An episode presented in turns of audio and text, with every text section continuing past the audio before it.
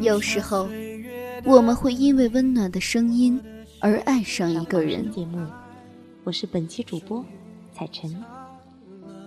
彩晨每周最快乐的事情就是在这里和你们相遇。有时候，我们会因为动人的文字而爱上一个人。很久都没有跟大家在这里见面了，我是默默，还记得我吗？聆听青春的声音，分享岁月的故事。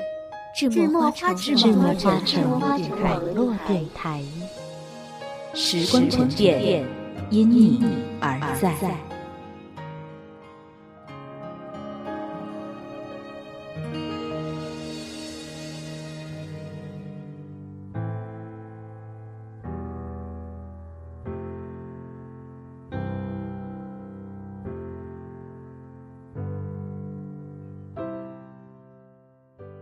亲爱的听众朋友们，你们好，这里是智墨花城网络电台韶华无声栏目，我是主播曼荣。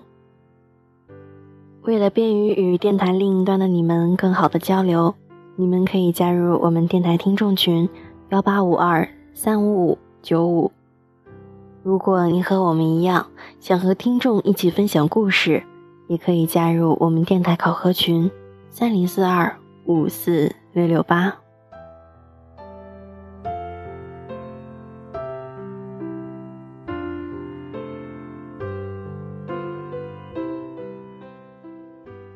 本期和大家分享的文章是由行走文艺工作室的主编凤池优所写的《愿我们遇见更好的自己》。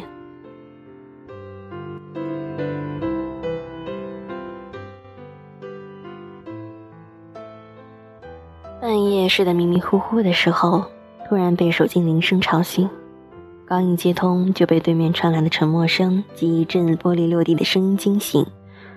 重新看了一遍手机页面上的联系人的姓名，突然意识到，我似乎和电话那头的人并不算熟悉。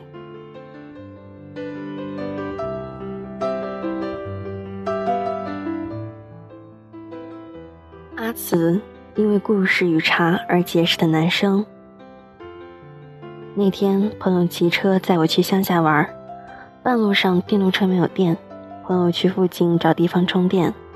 我一个人漫无目的的走着，遇见他是在一个小巷子里，他有很好看的样子，面带微笑时，四周都是温暖的。午间的阳光洒在他的身上，手插在口袋里缓缓而行。我低头与人讲着电话，谈到当时网上正流行的一句话：“我有故事，你若有酒，我就跟你走。”与他擦肩而过，回头看着他的背影，良久，只听他低沉的声音传来：“我有故事喝茶，跟我走可好？”不知道为什么，好像与他有一种与生俱来的亲近，不会担心与他是第一次见面，是否会对我不利。回过神来时，发现自己已经在他家里。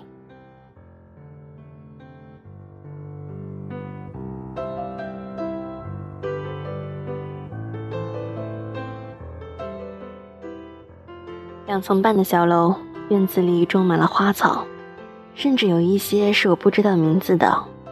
屋子里的墙壁是一种冷色调的蓝，阳光射进来却感觉暖暖的。他真的倒了两杯茶，递了一杯给我，然后坐到我对面的藤椅上。我端着茶杯，看着青花瓷的杯壁发呆，听他给我讲着关于他的过往。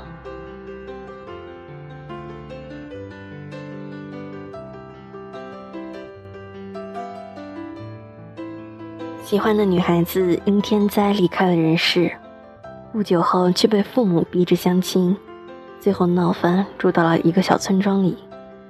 只是在他娓娓道来的过程中，我的脑子里瞬间跳出来一个词儿：温婉。也许用温婉来形容一个男生，真的不太好，但是我真的找不到更适合的词儿。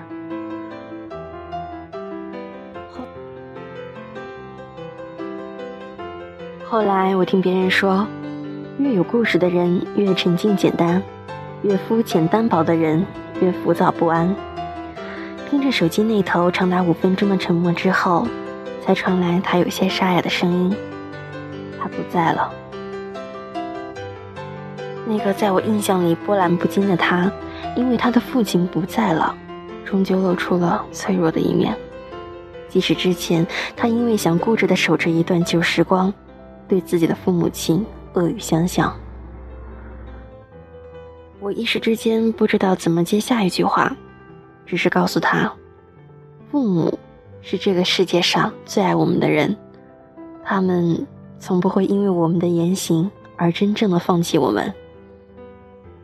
他说，父母是这个世界上最爱我们的人，而我们人生中最狠的话，也是对最爱我们的人说的。之后的某一天，我接到阿紫的电话，在某一个周末应邀去他家。在见过他的妈妈之后，我终于知道了阿慈温婉的原因了。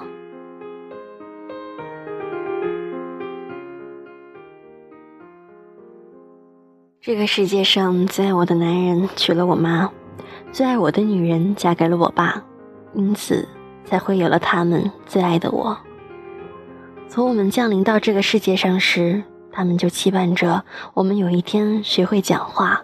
学会喊爸爸妈妈，而在我们终于学会讲话之后，却将语言当做了我们的武器，用它伤害最爱我们的人。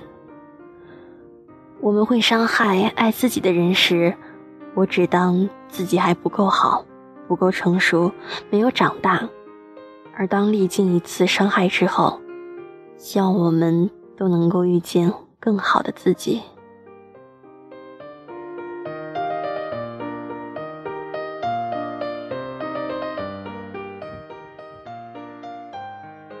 说话无声的节目到这里就要结束了，感谢行走文艺工作室为我们提供的文章，也感谢行走文艺工作室的主编凤池优。